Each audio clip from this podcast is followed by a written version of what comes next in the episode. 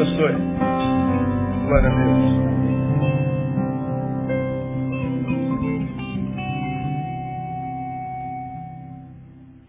Abra sua Bíblia em 1 Timóteo capítulo 3.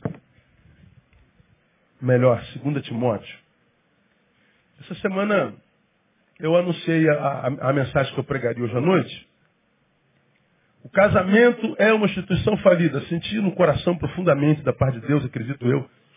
Desejo de falar sobre família hoje. E talvez é, por, por lidar com gente todo dia, o dia todo, todo dia eu me encontro com gente. Todo dia eu me encontro com um casal, todo dia eu estou em contato com seres humanos. Ah, faz parte do labor pastoral. E eu acho, eu, eu não tenho esse número exato, eu gosto muito de estatísticas e números, mas eu não tenho ah, para hoje dados com relação a, a, ao, ao, número de atendimentos, os assuntos específicos, mas eu, eu ouso dizer que a metade, um pouquinho mais da metade, vamos imaginar de, de cada dez, seis, pessoas que nos procuram, nos procuram para falar de problemas conjugais. De cada dez, seis. Eu não tenho esse número exato, não. Mas eu estou fazendo um, um apanhado geral. 60% dos nossos atendimentos são de cunho familiar. São conjugal, tem a ver com família. E é tremendamente estarrecedor testemunharmos o que acontece com o, o que a gente conhece por família hoje em dia. É impressionante. Houve um tempo que as crises familiares eram muito mais comuns fora da ambiência eclesiástica do que dentro. Mas hoje não. Hoje é a mesma coisa. Até porque o crente contemporâneo e o não crente é quase a mesma coisa. A gente não sabe mais discernir o crente pós-moderno do, do, não crente. É quase tudo a mesma coisa.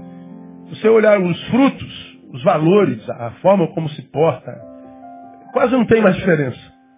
Bom, o que não é surpresa nenhuma, a Bíblia diz que ele sempre trabalharia com minoria, né? dois ou três. Então, o grande número de evangélicos no Brasil, de ditos cristãos no Brasil, pelo menos a mim nunca me impressionou, porque não é pelos números que conhecereis, é pelos frutos. Então, quando a gente observa o fruto de uma família cristã, de uma família não cristã, e com todas as vertentes do, do, do cristianismo, tem o cristianismo com a sua vertente católica, sua vertente espírita, sua vertente protestante. Nós somos o país, o maior país cristão do mundo. De cada dez brasileiros, mais de oito se denominam cristãos. Todavia, ah, no índice de desenvolvimento humano, nós somos o de número, é, de número 79. Estamos lá embaixo na qualidade de vida. Ah, temos um dos países mais corruptos do planeta. Temos a terceira maior população carcerária do mundo. Temos, se eu não me engano, o segundo maior consumidor de psicotrópicos do planeta. Temos hoje uma das maiores taxas de divórcio do mundo. Temos a maior população consumidora de crack do mundo. Vivemos uma das piores qualidades de vida do mundo. Somos um país onde acontecem 52 mil homicídios por ano. São 138 assassinatos por dia. Então, é, o cristianismo que se vive no Brasil, ele é muito mais performático, ele é muito mais verborrágico do que praticável. O cristianismo virou mais uma religião, não tem influído na qualidade de vida do homem. Influído, tá certo? Hã? Influenciado influído. Depois eu vou pesquisar. Influenciar e influir são dois verbos diferentes. Pesquisa aí depois, no final do culto você me ensina.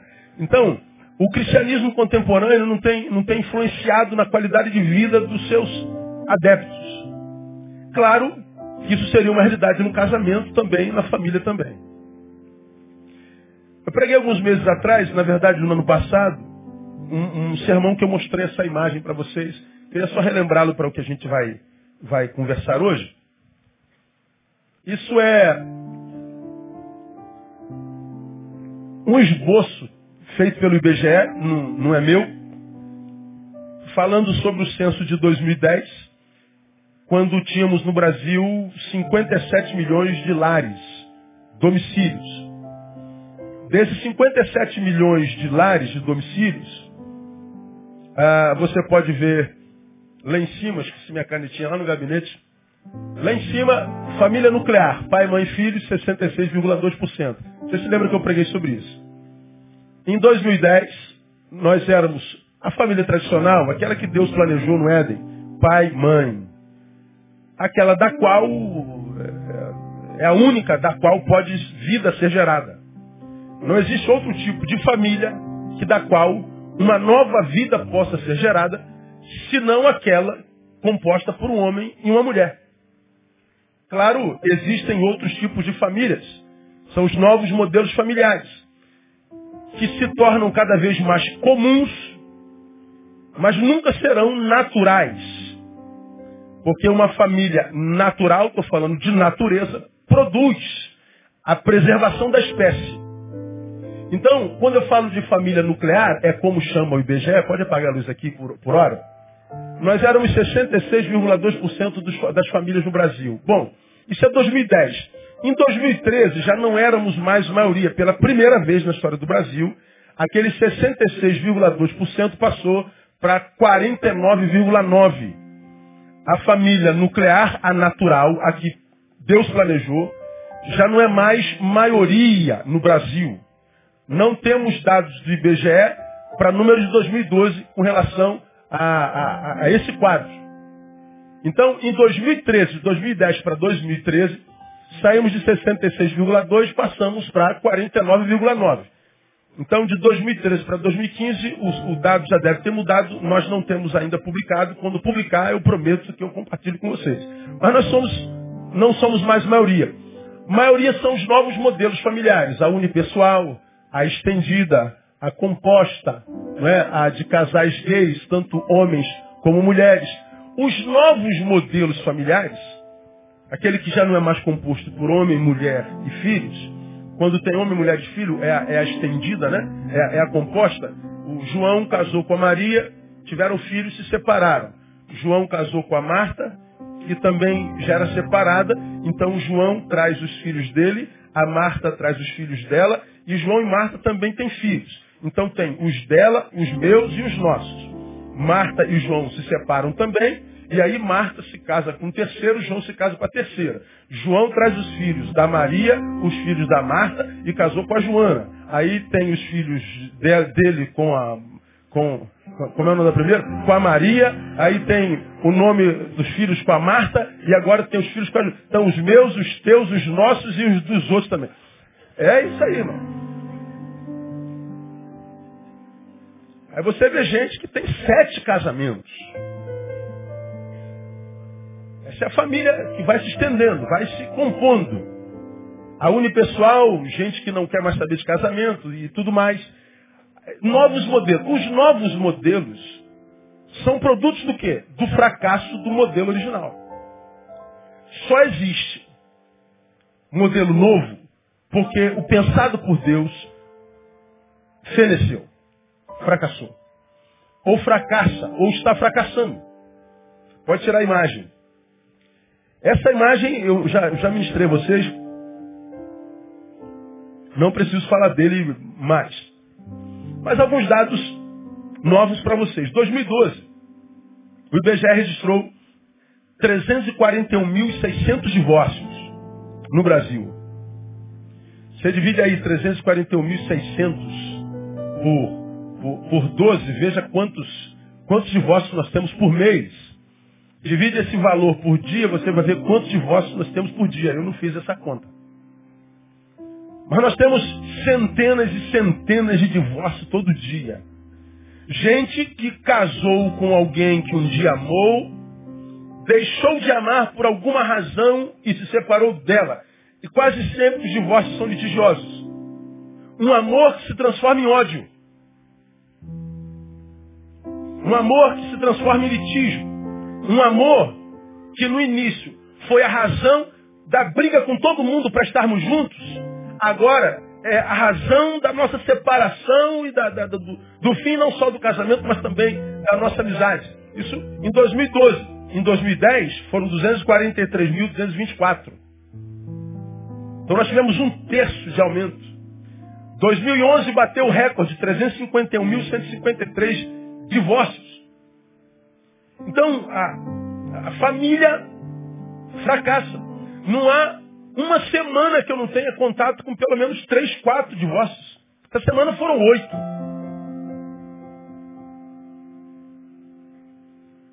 Não é só é, gente daqui, eu atendo gente mais de fora do que daqui.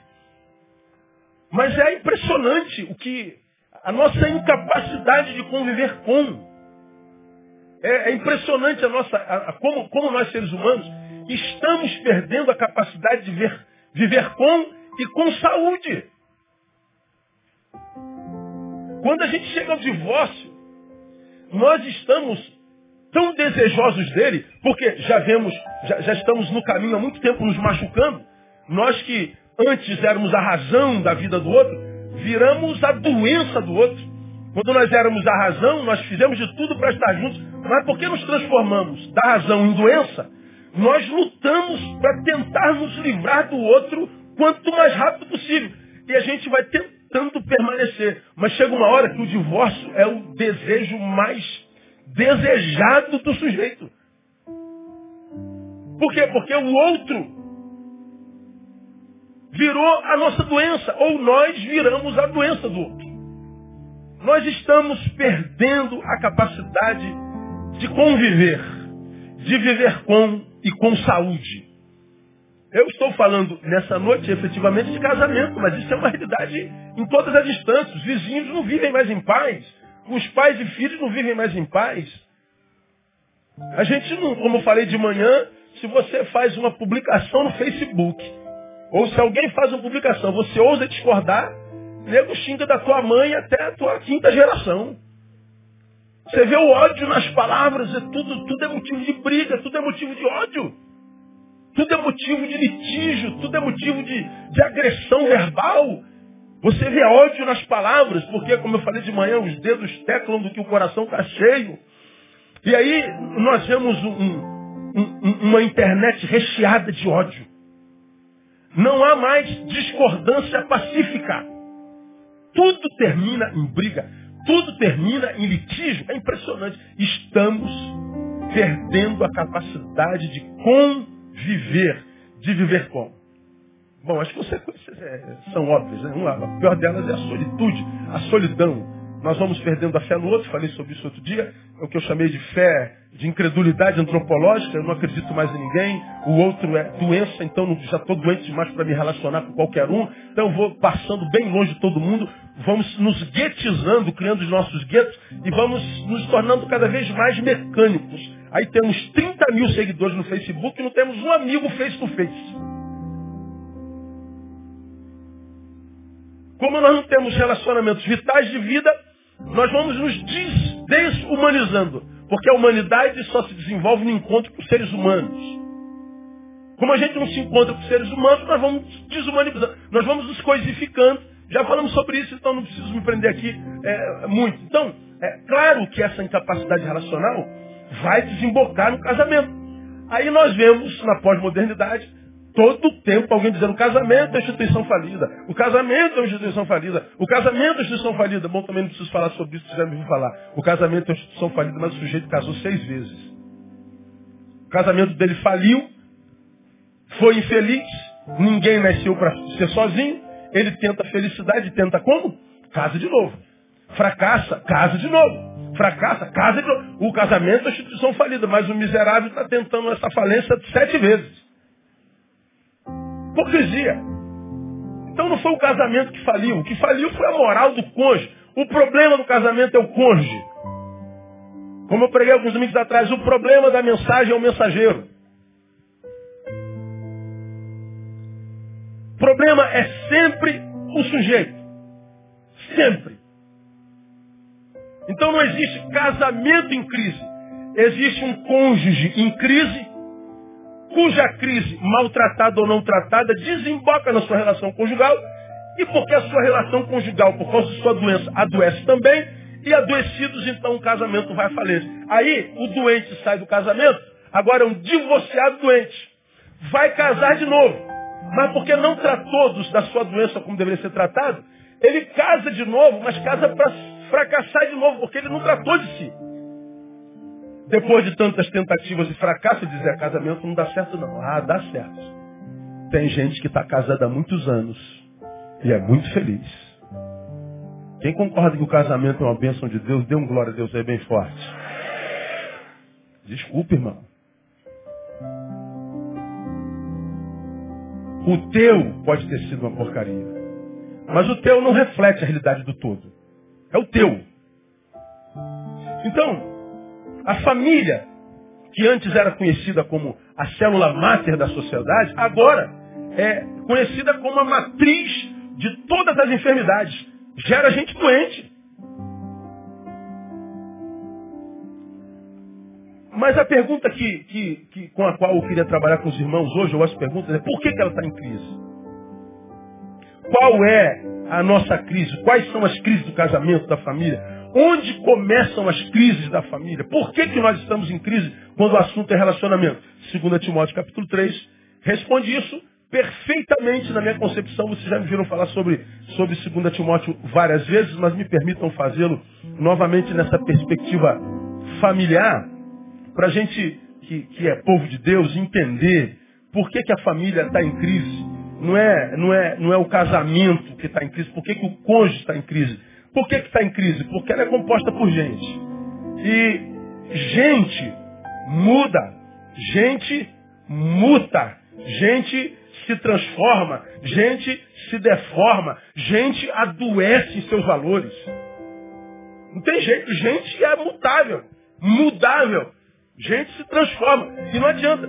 Se as transformações pelas quais a gente passa não for assimilada racionalmente, se a gente não, não, não, não, não passar é, fazendo é, autoanálise, examinando-nos a nós mesmos, vendo a transformação pela qual nós estamos passando, para que a gente se readapte, se, se readapte, para que a gente possa aprender a lidar com esse novo ser que apareceu em mim, por necessidade de adaptação, a gente vai mudando sem saber.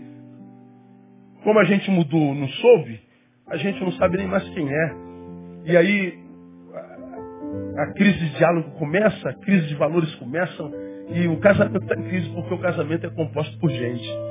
Ah, segunda Timóteo fala de que tipo de gente seriam composta a sociedade do tempo do fim. E eu quero só relembrar você, porque você já conhece isso, eu quero pegar três qualidades desse homem e mostrar para você por que a família está doente.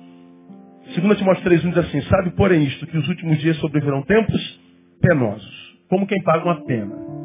Você está livre, mas vai sentir dor, como quem está sendo apenado. Você vai viver privações como quem estivesse em cadeias. Você não vai ter capacidade de viver a tua liberdade em totum. Você não vai ter capacidade de curtir a vida mesmo que ela esteja sob teu domínio. Você vai ter privações, limitações. Vai ser como quem paga uma pena. E ele explica por que, que seria assim.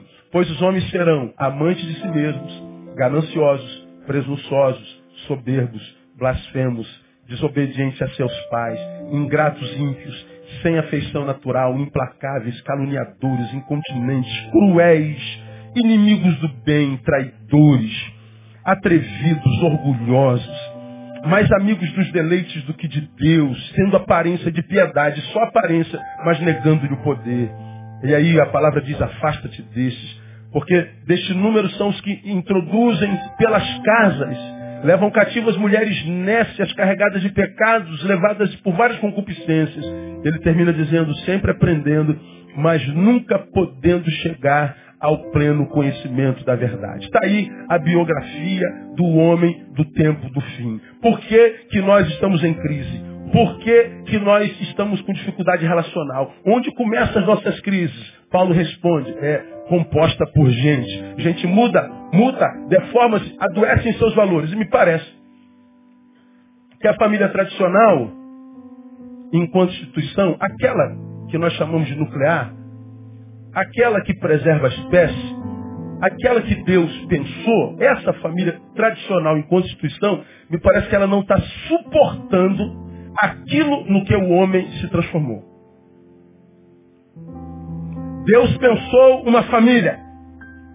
Deus sonhou um homem. Esse homem se afastou dele, lá no Éden. Teve todas as oportunidades de voltar para ele, rejeitou. E esse homem foi se transformando, mutando, deformando. Chegamos a um estado da humanidade que parece que naquilo no que nos transformamos, não, não, não cabemos mais na família pensada por Deus. Maridos amem, mulheres se submetam, filhos obedeçam, pais não provoquem ira. Falei sobre isso no dia dos pais hoje de manhã. Essa família pensada por Deus é uma família dentro da qual não cabe esse homem pós-moderno. A família pensada por Deus não sobrevive com a ausência dos próprios valores do seu Criador.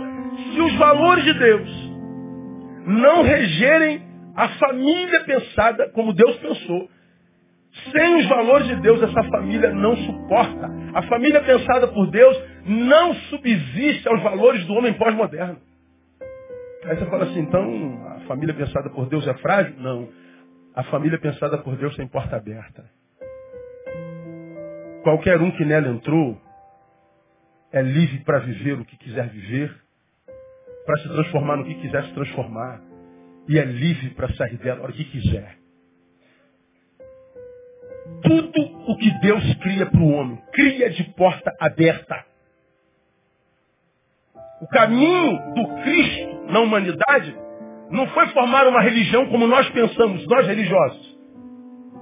Uma religião composta por uma cerca que joga a gente, que a gente chama de ovelha dentro, e lança sobre essa gente, que a gente chama de ovelha, um monte de proibições. Isso nunca foi plano de Deus. O projeto de Deus é o oposto disso. É derrubar essas cercas todas. Ministrar sobre essa gente que ele chama de ovelha, liberdade total. Mas sobre essa gente liberta, ministração do ensino da sua palavra, para que você possa ir com integridade. O Evangelho gera autonomia. O Evangelho viabiliza a vida, não escraviza a vida, não fecha portas, abre as portas e ensina aí com integridade. O Salmo 23 nos ensina aí, no Senhor é meu pastor e nada me faltará. Deitar-me faz em verde pasto. Diga o versículo 3. Refrigera. que mais? Guia-me pela vereda da justiça.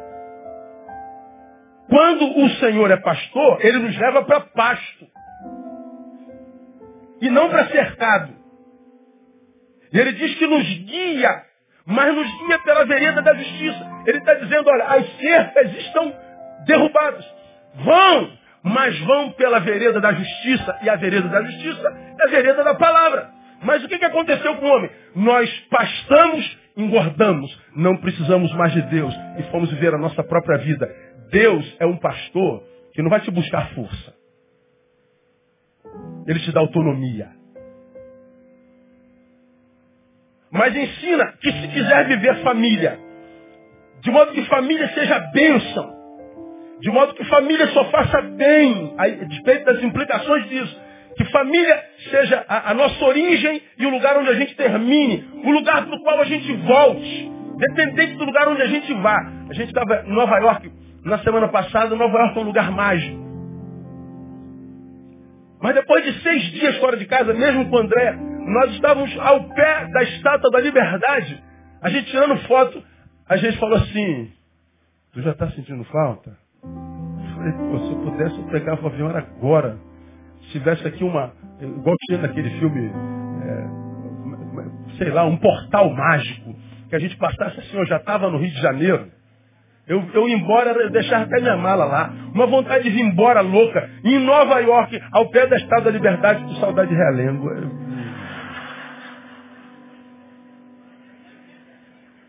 Aí você fala assim, senhor é louco, pastor. Não, eu tenho uma casa abençoada.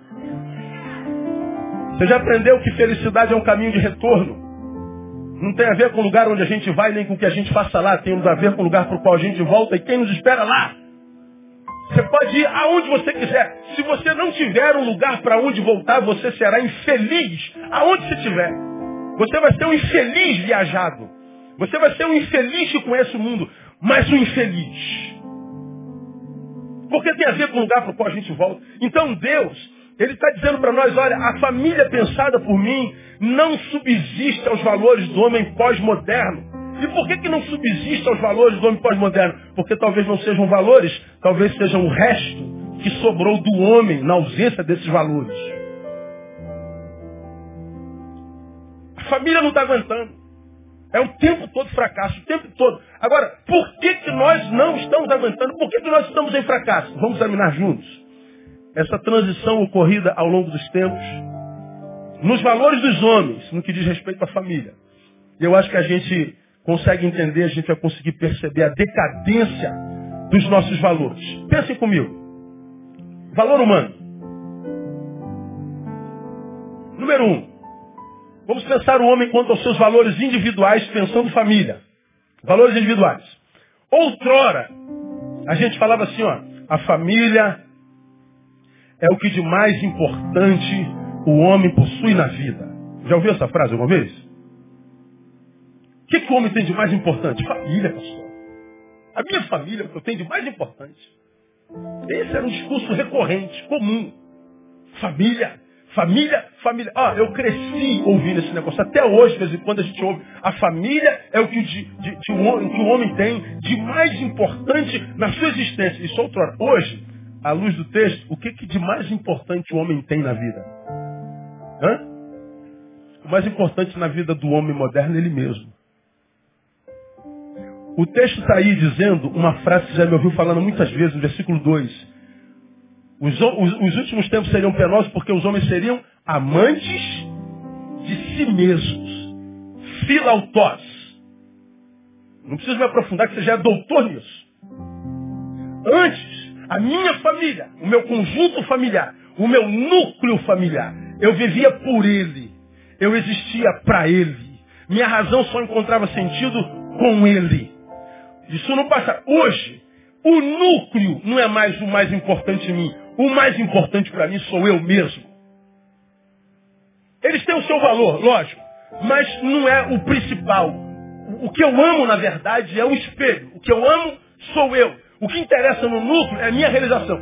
Se minha família fizer o que eu quero, se minha família possibilitar a realização dos meus desejos, se a minha família não tirar minha paz, meu sossego, se o meu núcleo familiar não me tentar tolir a liberdade, se o meu núcleo familiar não exigir que eu trabalhe demais, que eu faça a vontade deles, que eu tenha que renunciar a alguma coisa, se a minha família não existir para satisfazer o meu desejo, eu abro mão da minha família. O homem pós-moderno adoecido, centrado em si mesmo, egoísta, não conserta mais nada. Nós somos uma geração que não conserta mais nada. Eu, com 49 na cara, quase 50, sou de uma geração não muito distante dessa que a gente consertava tudo. Bom, teu, teu sapato furava, o que, que você fazia? O que, que você fazia? Levava para onde? Existe sapateiro hoje?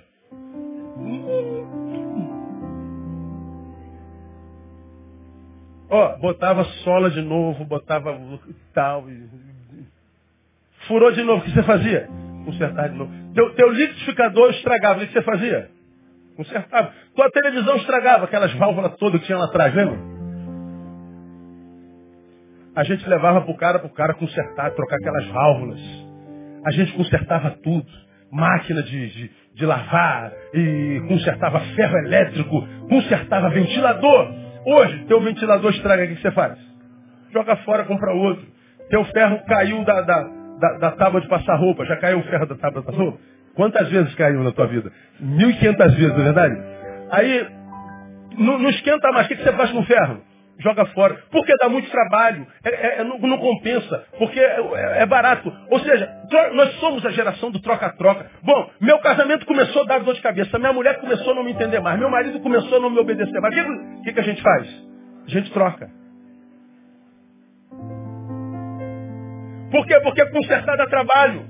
Mas como nós somos da geração da tecnologia, ou seja, estamos perdendo o costume de trabalhar, estamos viciados no conforto, estamos centrados em nós mesmos, a geração que consertava as coisas era a geração que quando estava aqui ó, diante da televisão, você se lembra que eu preguei sobre isso alguns anos atrás aí? Eu estou aqui sentado, ó, vendo televisão. Deu anúncio. Homem não vê anúncio. Deu anúncio, o que, que teu marido faz? Ele começa a trocar canal. Ou é só o marido da minha mulher? Não. A gente não vê anúncio. A gente não entende. Deu anúncio, a mulher ficou olhando para o Passa o canal, cara. Vamos ver alguma coisa que funcione. A gente tá. Agora, naquela época não era assim. Por quê? Para eu trocar de canal, eu estou aqui sentado no meu sofá. O que, que eu tinha que fazer? Ó, três dias até chegar na televisão. Trocava o canal. Achou o canal. Voltava para cá. Aí quando sentava no sofá, as listas começavam a subir. O que, que você tinha que fazer? Você ia lá, pegava o botãozinho e ficava assim, ó. Se ela subia, tu rodava para baixo. Se ela descia, tu rodava para cima, até ela ficar. E tu ficava rezando, quase que, pelo amor de Deus, para. É assim não é? E tu voltava para cá. Era um trabalho louco para ver televisão. Agora tudo aqui, ó, pique, pique, pique, pique, pique. Quer uma televisão que não tenha controle remoto? Você está louco, pastor? Você joga fora, você joga no... Na, nós somos tão acostumados à facilidade que a gente não quer mais consertar nada. Nós queremos é na hora, nós queremos rápido. Por isso, tem gente que casa rápido. Tem gente que casa com estranho. É o apressado que por causa da pressa come cru. Quem come cru se alimenta, só não tem sabor.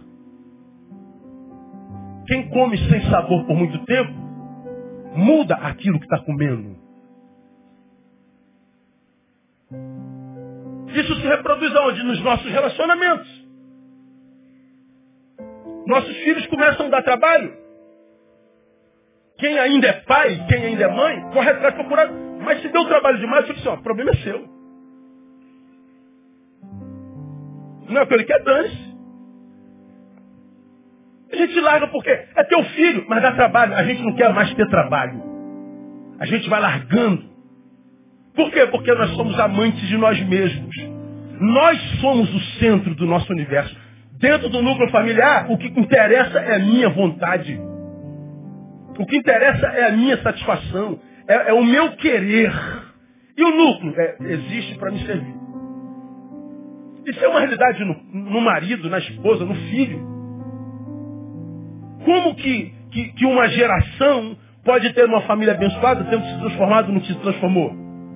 É claro que quando a gente fala assim, não, eu não concordo com o senhor, pastor, eu, eu amo minha família, eu amo meus filhos, eu morreria pelos meus filhos. Eu, eu, eu, ah, eu morreria pelo meu filho. Eu acredito. Eu não tenho a menor dúvida disso aí. O que eu não acredito que todos nós estejamos dispostos a viver pelos nossos filhos. Lembra da história de Absalão, não lembra? Davi foi um homem segundo o coração de Deus, mas teve a família mais desgraçada da Bíblia. Foi o pior pai da Bíblia. Foi a pior referência a ser seguida por um filho da Bíblia.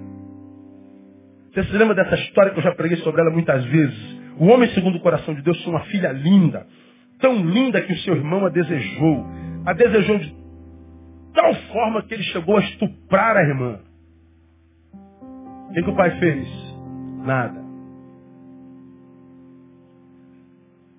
Essa irmã, Aminon, Tamar, estuprada por Aminon, tinha um irmão chamado Absalão que ficou irado com o pai, porque o pai não fez nada.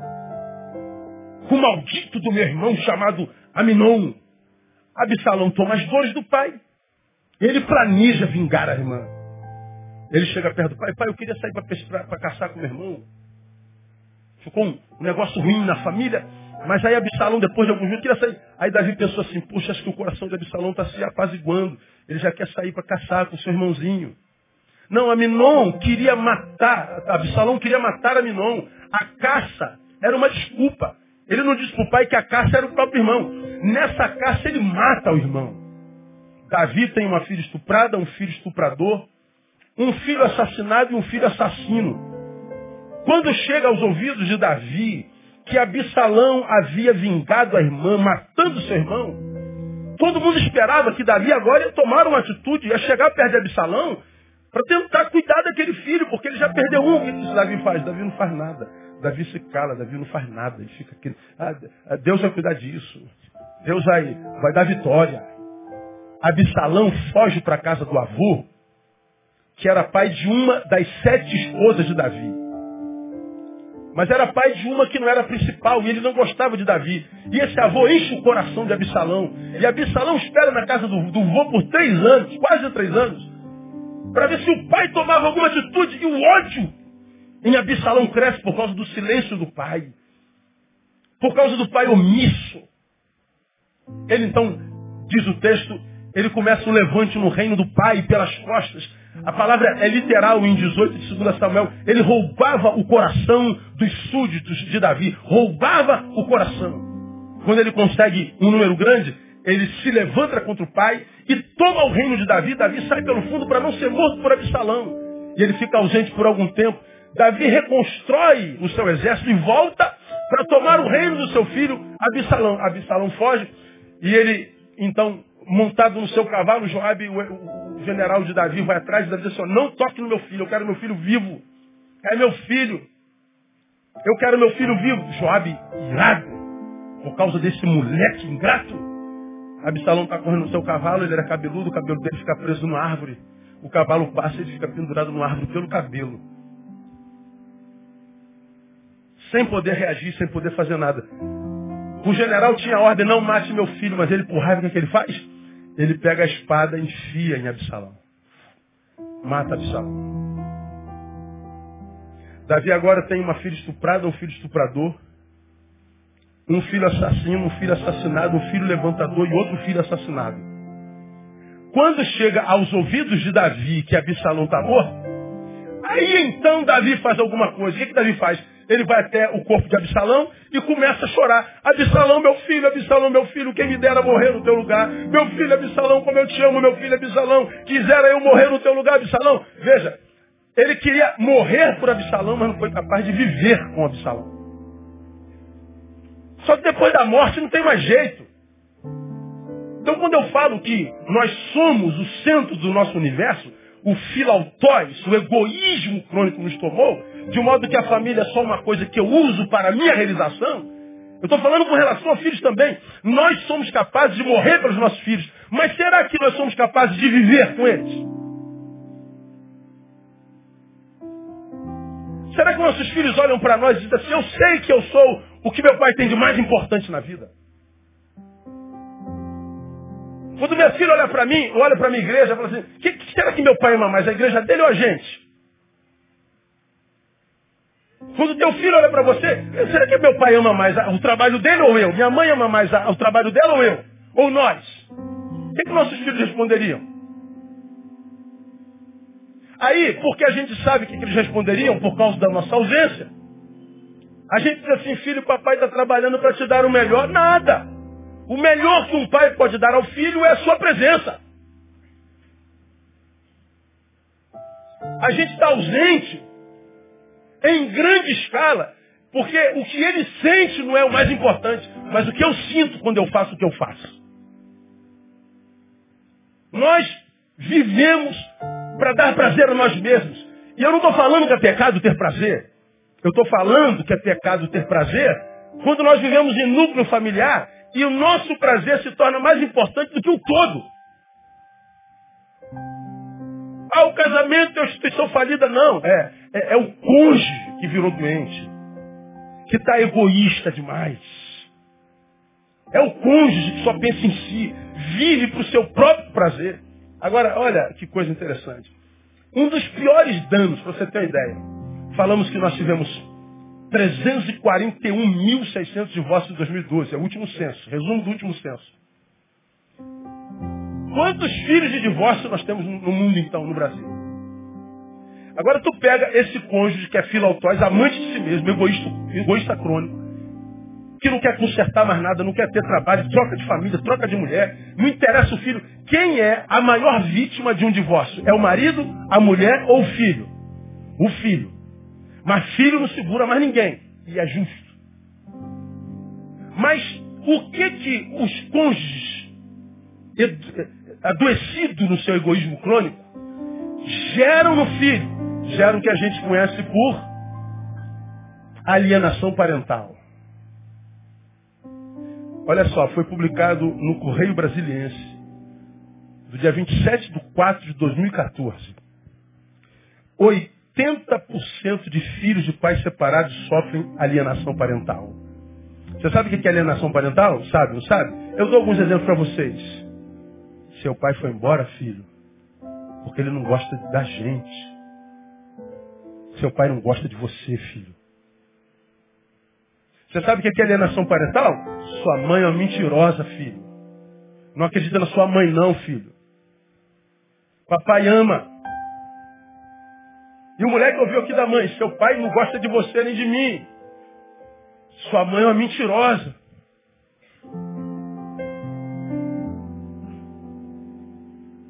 Pensa a cabeça de uma criança. Que vê o pai como um herói, a mãe como heroína. Ele volta para casa, a mãe diz, seu pai é um bêbado. Seu pai me batia, o que você acha? Aí o menino já quer proteger a mãe. Mas quando chega lá, o pai é o melhor pai do mundo. O pai leva para comer pipoca, para jogar bola, compra bicicleta. É o melhor pai do mundo. Mas ele bateu na minha mãe. E aí, alienação. Aí, ele não ligava para você. Não, ela que não me deixava para você. Olha, filho, quando você passeia com ele ou com ela, eu fico muito triste, filho.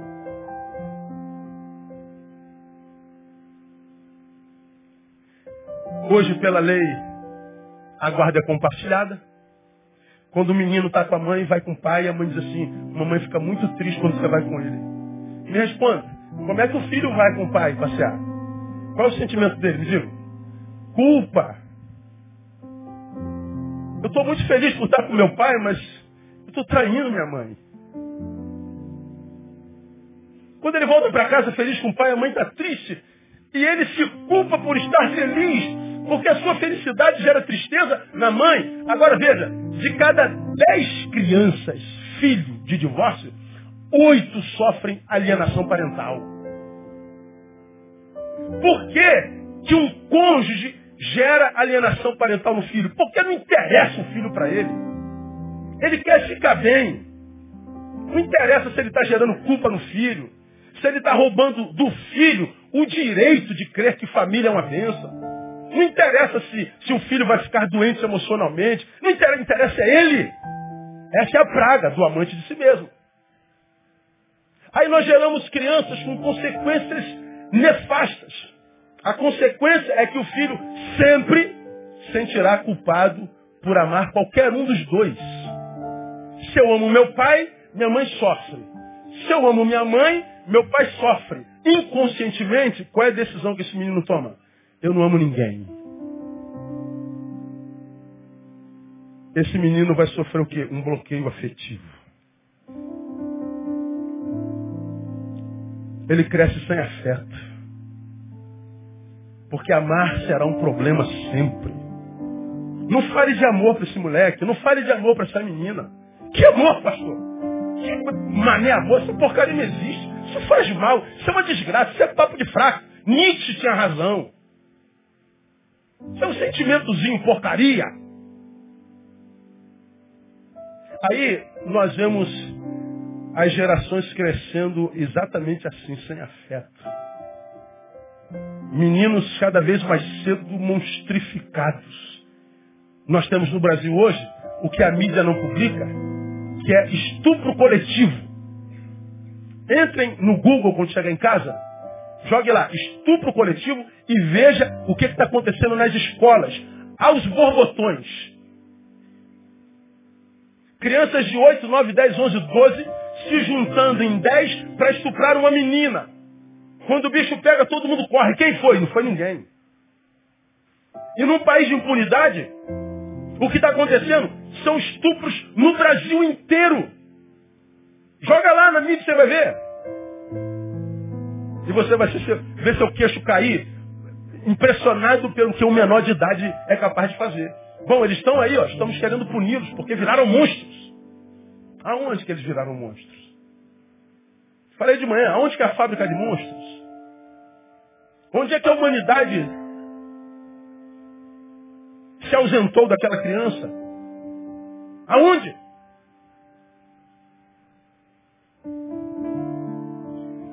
O amor não é o que eu sinto pelo meu filho, o amor não é o que eu sinto pela minha filha, o amor é o que eu faço com eles.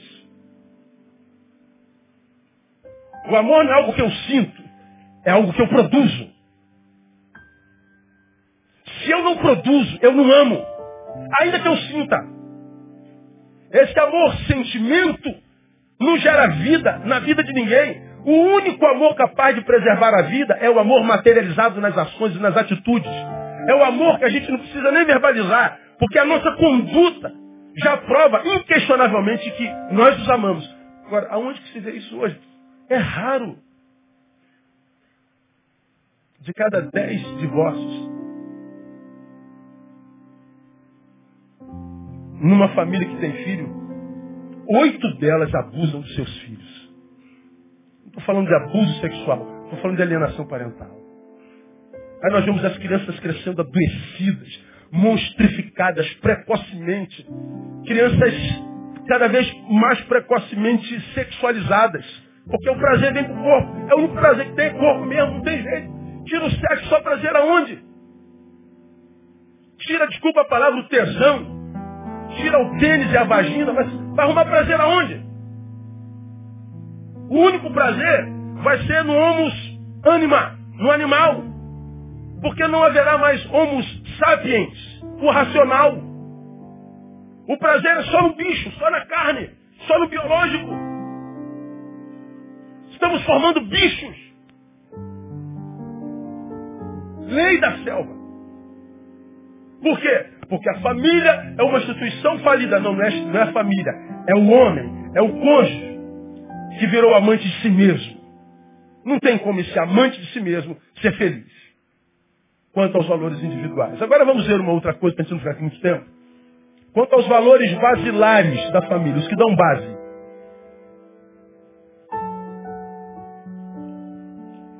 Quais são os valores que dão base à nossa família hoje? Construímos nossa casa, nosso lar, sobre que alicerce? Bom, outrora, nós dizemos assim, os valores que dão base à família são os valores do ser, como caráter, respeito, educação, disciplina, honra. Existe outro lugar para aprender isso que não na família? Onde é que você vai aprender honra? Onde é que você vai aprender caráter, disciplina, dignidade? Onde é que você vai aprender educação, respeito? Civilidade. Aonde? Se não for na família. Bom, a gente aprende na família. Nós, eu e você, da mesma geração, somos de um, de um tempo, você se lembra disso. Não tinha asfalto na rua, poucas ruas. A gente jogava golzinho na rua, lembra disso? Quem é do tempo do golzinho na rua? Arrebentar o tampão do dedão. Estamos jogando na rua, passava a velha, que a gente falava? Para a bola. E se a velhinha fosse de, de, de muleta, cara? 100 anos. 10 minutos. A gente ficar 10 minutos parado até a velha passar. E hoje? Dá logo uma bolada na velha. Vai, vaza, velha. Tá vendo que a gente tá jogando bola? Nós, eu e você, somos um tempo que a gente saía de casa, falava o que com os pais? Bença, pai. Chegava em casa, falava o quê? Bença, pai. A gente ia dormir? Bença, pai. Careta, pai. Ô, pai, isso é careta. Bobeira. Veja a geração passada que dormia e acordava debaixo da bênção dos seus pais. E veja essa geração que acorda e dorme sem a bênção dos seus pais. Veja os frutos das mesmas. Nós somos de um tempo, nós moleques na rua, moleque de rua, pé descalço. Xingava um palavrão, tinha, estava passando um adulto. O que, que a gente fazia? Desculpa. E hoje? Fala mais dez. Não se respeita mais velho, mulher, não se respeita mais nada. Por que, que se respeitava? Porque nós tínhamos na escola educação moral e cívica. Nós tínhamos OSPB, Organização Social Política Brasileira. nós aprendíamos civilidade. Nós cantávamos hino nacional, nós cantávamos hino da bandeira. Ó, eu não estou pedindo para a gente voltar não, viu gente? Eu não estou fazendo aqui uma... É, como é que dá o nome? É, não sei o que é back, como é que é? Flashback. Não, não, não é isso não. Eu não quero voltar não. Eu só estou mostrando para vocês a nossa deformação. A gente não fala mais de civismo, a gente não fala de civilidade, a gente não fala de respeito, de honra. A gente não tem mais nada no ser. Por quê? Porque nos bichificamos, nos coisificamos. Amantes de nós mesmos, não respeitamos o espaço alheio. Antigamente era muito comum. O meu direito termina quando começa o seu. O seu direito termina quando começa o meu. E agora?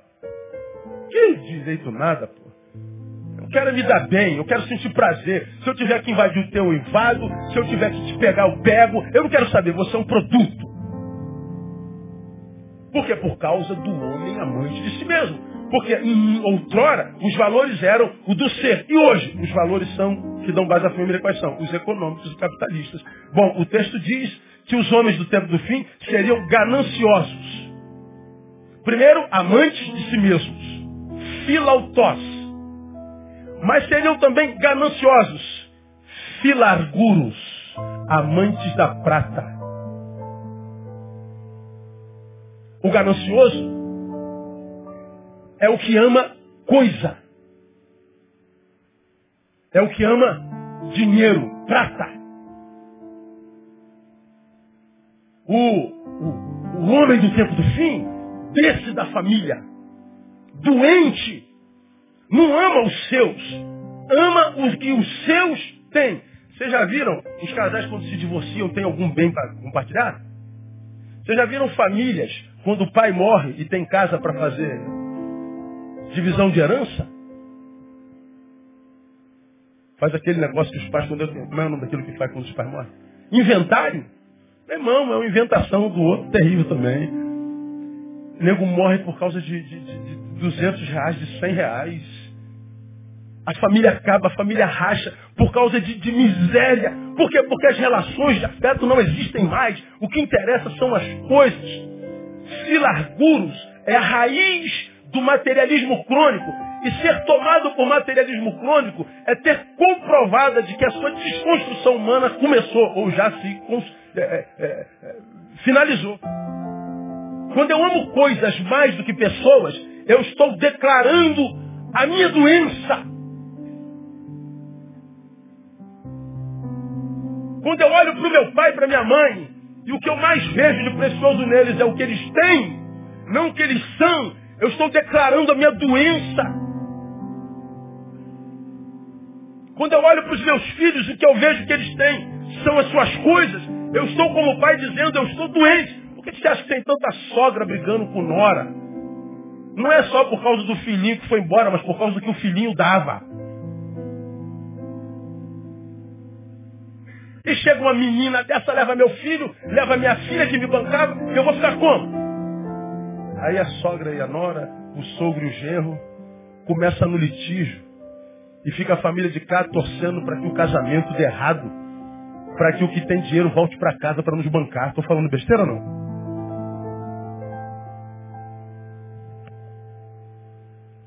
É a raiz do materialismo crônico. Começa como? Quem em casa Quer o quê? Casa. Já ouviram isso? Pense. Planejamento que antecede o nosso casamento. Vamos lá. O que, que a gente pensa quando vai casar? O que, que a gente precisa fazer? Me ajudem aí. Hã? Vamos casar. Aí eu e ela, a gente começa a sonhar. Primeira coisa que a gente sonha é o quê? Casa. Ok, alugamos a casa, compramos uma casa, demos aí a entrada no Minha Casa Minha Família. Vamos casar. Vamos casar. Minha Casa Minha Família? Minha vida. Vocês compraram lá também, não é verdade? Então, Minha Casa Minha Vida. É, a vida devia ser família também. Legal, compramos nossa casa. Legal. Botamos lá um, uma geladeira, dá para entrar. A gente começa a pensar cerimônia. Aí a gente pensa, lista. Você tem 1.500 amigos e o buffet é só para 100. E agora? Aí você vai esmagando, esmagando, esmagando e falta 70. Onde é que eu vou? Cara, é, um, é, um, é uma loucura. Aí, templo, pastor, agenda, som, é, salão, e quantos salgadinhos são, quantas bebidas são, e, e aquela coisa toda. E, e é, um, é, uma loucura. Casar é um inferno, cara. É um trabalho louco. E você fica olhando para o dinheiro que tem, contando com a ajuda do pai e da mãe. Dizendo, meu pai e a mãe é mais duro que você. Então é milagre casar. Milagre. É um desespero que você está perguntando. Na, na, cerimônia, quantas coxinhas de galinha tem, quantos, quantos quibes? Vão negociar. Quantos canapés? E, cara, preocupação danada. E no dia do salão, quem vai maquiar? Aquela coisa toda. E a gente está pensando nisso. Ora, a gente pensa no casamento sempre em coisas. Ninguém sonha. Amor, nós vamos casar. Vamos planejar a nossa vida espiritual, conjugal. A gente não sonha a nossa existência. A gente não sonha o nosso espiritual. Nós estamos preocupados com coisas, com o que os convidados verão, comerão, com o que eles pensarão da cerimônia. Estamos preocupados com a foto, com o filme, com a imagem, com coisas. A gente só pensa em matéria. Não estou falando que isso é pecado, estou falando que não pode ser só isso. A gente não senta pensando na realidade. A gente só senta pensando no sonho, no que a gente vai ter. Mas a gente não senta para falar dos defeitos que nós precisamos conversar antes da gente consertar, antes da gente casar. A gente sabe que nossos cônjuges têm alguns defeitos, tem alguns, algumas deficiências de caráter, mas gente diz assim, o casamento, ele, no casamento ele vai melhorar. Vai melhorar naquilo que faz, ou seja, se ele é um grosso, vai ficar um grosso melhor. Se ela é uma fofoqueira, vai ficar uma fofoqueira maravilhosa. Se ele é um, é um frouxo, dependente da mãe e do pai, casou, mas não se divorciou do pai e da mãe, vai continuar dependente do pai e da mãe, portanto nunca terá casado contigo.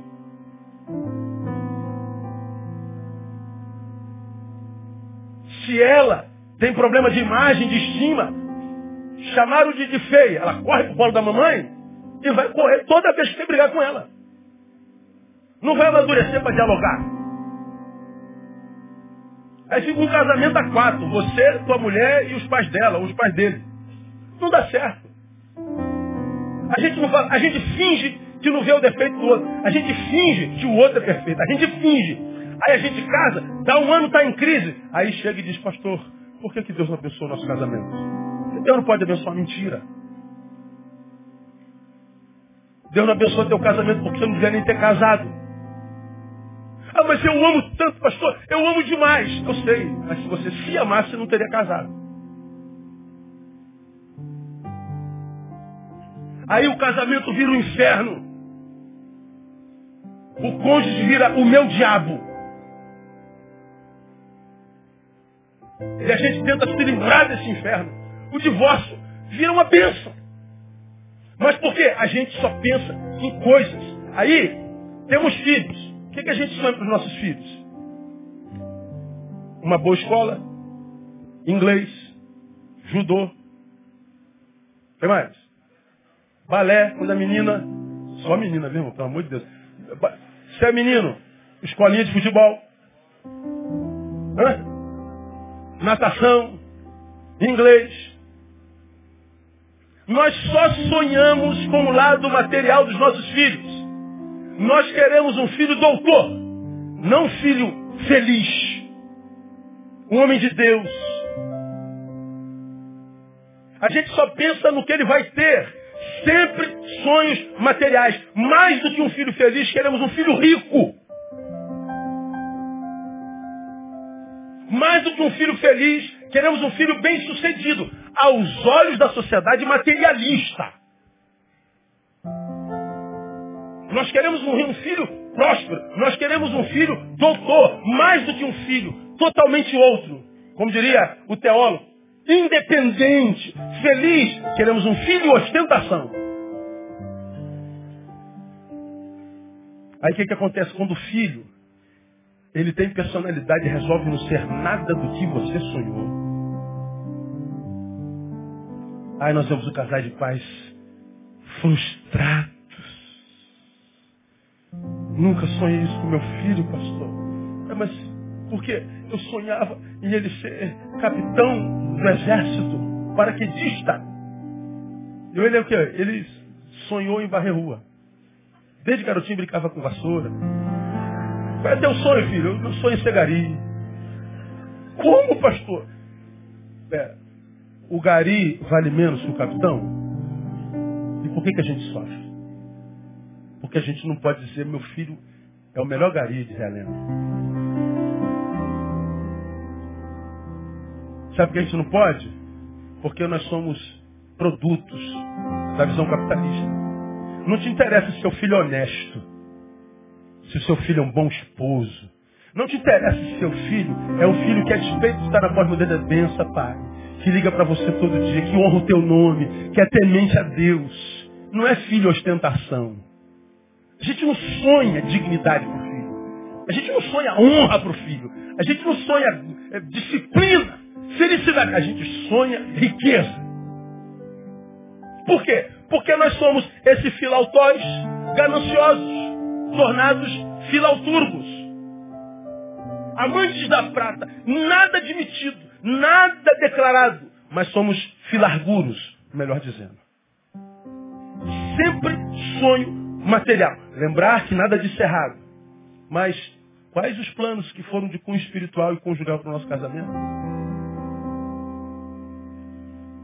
Ensinamos os filhos a produzir, realizar, se superar, conquistar. Transformamos nossos filhos em máquinas e não sabemos por que os mesmos se tornaram completamente desafetuosos. Porque não tiveram tempo de ser criança.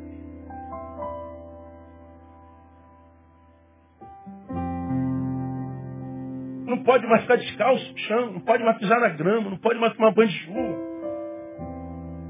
Não pode mais ir na rua porque tem zica. Lembra do nosso tempo, cara? A gente passa, choveu, o que, que a gente fazia? Ia correr banho de chuva, verão. Ia jogar bola na lama e voltávamos todos cagados, pretos. A mãe, meu Deus do céu, onde é que você está? Qual chiquinha que você está, menino? E a gente voltava feliz, podre. Feliz. A gente não adoecia, cara. Não tinha esse negócio de bullying. Todo mundo tinha apelido. Qual era o seu apelido? Aí você assim, nunca saberão. nunca saberão. Todo mundo tinha apelido. Hoje não pode dar apelido, é bullying. Bullying. Deprime o menino. Não toca no menino. Não pode. Pô, cara, a gente brincava de licença cascuda, irmão. Tu sentava, não pedia licença, o que, que acontecia? Bum! Cara, ficava uma semana com dor de cabeça. Mas tu diz, não, não tem problema não, não tinha briga, tá legal. Ó, a gente tinha problema na escola, vou te pegar lá fora. Chegava lá fora, caía no pau, acabou, amanhã tava bem. Hoje a gente dá facada, mata. Vocês viram né, essa semana um garoto que foi espancado. Tiraram de dentro do carro na frente do pai, com 17 anos, mataram o menino espancado. Você não sabe mais ser criança. A gente passava o dia na mangueira chupando manga. A gente passava o dia no pé de jamelão, comendo jamelão. A gente tinha bil, cara. Lembra do abil? Jambo. Tinha árvore. Tinha verde. Tinha mato. A gente só não podia, como já falei, chupar manga e tomar leite. Aí morria. Tirando isso, podia tudo. Não toma leite após chupar manga. Pô. Da onde que é? tiraram isso, né, cara?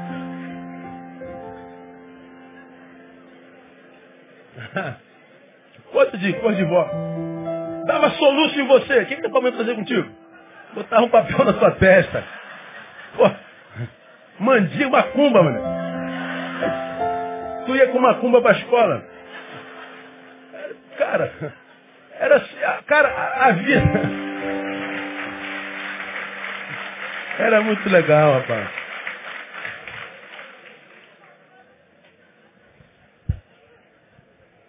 Agora hoje o garoto tem dois anos e começa a chorar. Dá um tablet para ele, se vira aí, ó. Mexe o saco não aqui, ó. Toma aí. E o moleque tá lá com dois anos. Ele não tem mais contato com criança. Ele não corre mais. A não ser no tapete do apartamento. que nós temos que trabalhar com depressão infantil, crianças com 8 anos deprimidas, crianças com 9 anos se matando, crianças com 15 anos dizendo que não suporta mais, crianças com 17 anos alcoólicos, bêbados.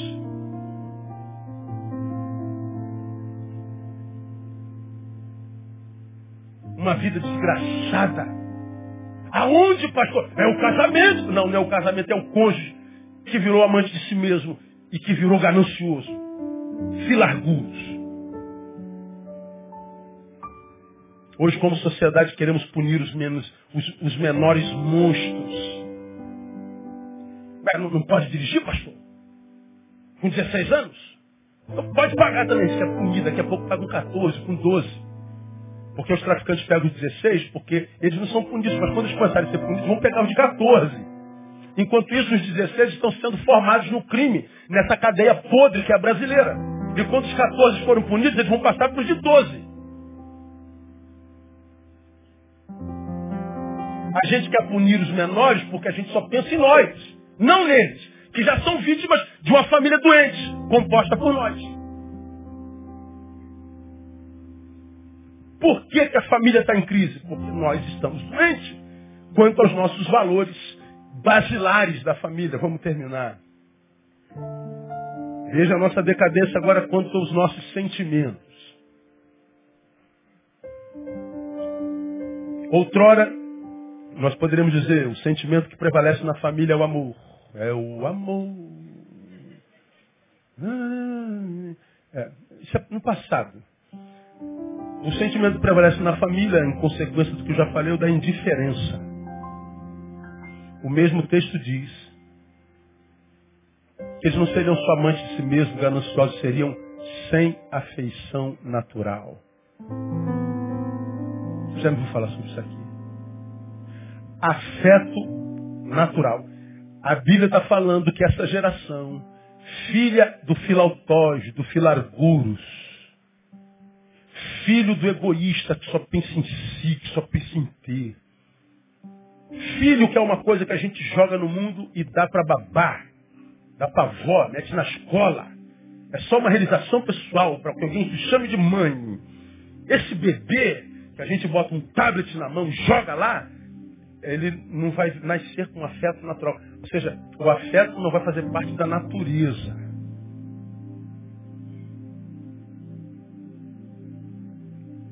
Ele não nasce afetivo. É como se nós é, fôssemos um, um, um, um, ser que tivesse um programa que fosse baixado em nós. No, no, no programa do humano pós-moderno não vem afeto, amor. O amor vai ser um aprendizado. Por se multiplicar a iniquidade, o amor de muitos esfriará. Esses cujo amor esfriou, iniquidade é anomia, anomos. Nomos é lei. Essa anomia que acometeria a sociedade que geraria filhos sem afetos, o amor frio, aquele que viveria à margem da lei, portanto sem disciplina, sem limites, sem honra, sem caráter, sem respeito. Essa geração cujo amor esfriou por causa da anomia, bom, essa geração tem filho. E como é que será o filho da geração cujo amor esfriou? Será uma geração sem amor. Seres humanos desumanos Seres humanos que não veem o próximo com seu valor intrínseco. Não tem valor. Você não vale nada. Você é uma coisa para mim. O sentimento é indiferença total. No grego, a sem afeição natural é a palavra astorgo. Escute o que eu estou te falando. Astorgo é uma forma privada de estergo. Estergo é amor. Que amor é o estergo? É o amor mútuo. É o amor entre pais e filhos. O amor que eu sinto por meu pai, que você sente pelo teu, esse que nós falamos de manhã, é o amor estergo. Tem o amor eros, que é aquele que a gente sente pela mulher, de onde vem erótico. Tem o amor ágape, que é o de Deus por nós. E tem o amor estergo, que é o amor entre pais e filhos. Ele está dizendo que essa geração nasceria sem esse amor. Como seria a família composta por gente assim, gente? como será essa família? Uma família completamente materialista, individualista, sem comunicação, sem, sem nada. Se você não fizer o que eu quero, a gente se separa. E a gente vai se separando, se separando, se separando, se separando, se separando. Separando, porque eu quero ser feliz, eu quero ser feliz, eu quero ser feliz, eu quero ser feliz, eu quero ser feliz. E em nome da sua felicidade, você vai gerando infelicidade por onde você passa, imaginando que o que você gera enquanto infelicidade não é semente, como se isso não fosse voltar para você. A terra é redonda, gente, ela gira. O tempo todo a gente volta para o mesmo lugar, sem saber. Aí você vê gente que vai envelhecendo, não amadurece nunca, fazendo as mesmas besteiras. Jogando fora presentes que Deus deu enquanto esposa, enquanto marido porque é egoísta, só pensa em si. Não pensa nos sentimentos da esposa, no sentimento do marido, no sentimento das filhas. Gente que vive em torno do seu umbigo, gente extremamente infeliz, gerando infelicidade.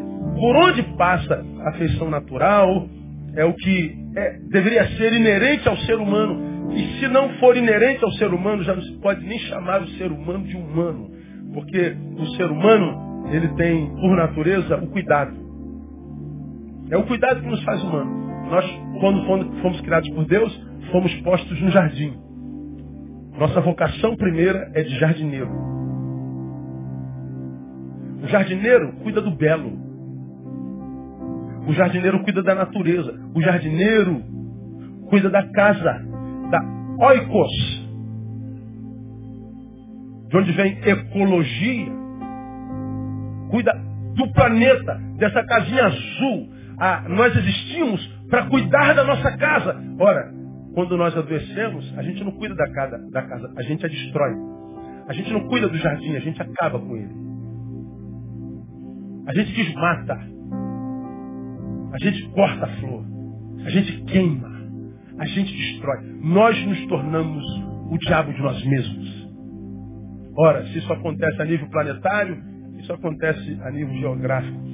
Nós somos os destruidores da nossa casa. Nós nos tornamos algo tão adoecido que o diabo não precisa mais trabalhar. Nós nos tornamos o diabo de nós mesmos. E a gente tem que ouvir do sujeito que o casamento é instituição falida. Não é o casamento. É a moral do ser humano. Então, meu irmão, minha irmã, nós começamos o culto desta noite dizendo que primeiro lugar onde a bênção de Deus desemboca quando esse alguém se encontra com ele é na nossa família. O primeiro lugar onde a fé desemboca seus frutos é em casa. Por quê? Porque é o lugar para o qual a gente volta. O jardim onde nós fomos plantados fica do lado de fora da casa, geralmente. Nós vamos lá, cuidamos do jardim, mas a gente precisa descansar. A gente precisa se alimentar. A gente precisa se retirar do trabalho. E a nossa vida será a proporção do lugar do nosso retiro. Quando a gente adoece no amor, nós arrancamos de nós o lugar do nosso descanso. Nós arrancamos de nós o lugar do nosso retiro. Você arranca de você o lugar do teu retorno. Você vai voltar para onde, cara? Você vai voltar para quem? Aí eu volto para aquele meu apartamento gigante na cobertura legal. Quem está lá, irmão? Você vai dividir o quê? Com quem? Aí você trabalha do lado de fora, quando volta para casa tem que trabalhar também. Você não pode reinar. Você não pode ter a graça da pertença. Eu pertenço a essa gente, eu pertenço a esse lugar.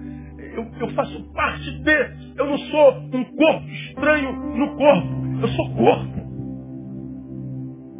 Porque a vida só encontra sentido se nós tivermos lugar para voltar. É o lugar onde nós lançamos a nossa âncora, como eu já falei aqui. Eu posso, eu posso viajar Brasil, eu posso viajar mundo, você pode viajar, você pode trabalhar tudo, você pode ir longe, onde você quiser, mas você está ancorado num lugar, em águas profundas, de modo que você pode ser navio, onde você quiser, mas onde tiver sua âncora, para onde seu navio vai voltar. E o que está acontecendo com essa geração? Não tem lugar para voltar. Você é de todo mundo e não pertence a ninguém. Todo mundo é teu. De modo que nós não temos mais relações de afetos. Viramos bicho. E temos que trabalhar, trabalhar, trabalhar. Workaholic, trabalhar, trabalhar. Minha carreira, minha carreira, meu dinheiro, minha carreira, minha carreira, minha carreira. Ter, ter, ter, ter, ter, ter, fazer, fazer, fazer. Porque quem para pensa, quem pensa sofre. Vai conseguir fazer por quanto tempo? Ou nós cuidamos do lugar para o qual a gente volta. Ou a gente vai viver a deriva. A deriva. Sendo um navio lindo, aplaudido, um navio glorioso, mas a deriva. Sem, sem poder ancorar, sem porto. Então,